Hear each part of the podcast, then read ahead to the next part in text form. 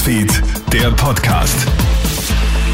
Einen schönen Start in deinen Dienstag wünsche ich dir. Mach's dir gemütlich mit einem ersten Kaffee, bevor du ins Office losstartest. Und ich habe das News-Update für dich zusammengefasst, damit du up to date bist. Melly Tüchler hier. Hey.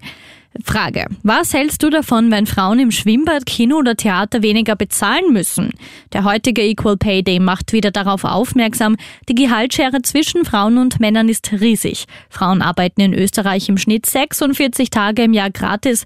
In der Schweizer Stadt Genf sollen Frauen daher künftig in öffentlichen Einrichtungen 20 Prozent weniger Eintritt zahlen.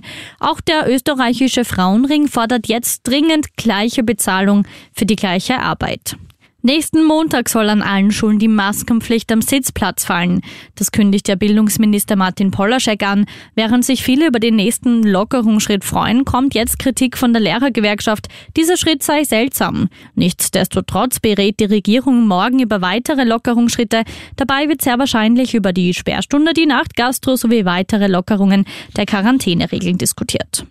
Die Proteste sollen beendet werden. Kanadas Premierminister Justin Trudeau hat gestern angekündigt, die aktuellen Blockaden von Gegnern der Corona-Schutzmaßnahmen per Notstandsgesetz zu beenden.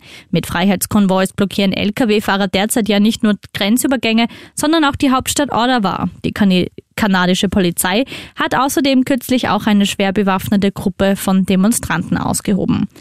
Und Good News in der Früh schon wieder eine Goldmedaille für Österreich. Snowboard Queen Anna Gasser hat es erneut geschafft. Sie ist zweifache Olympiasiegerin.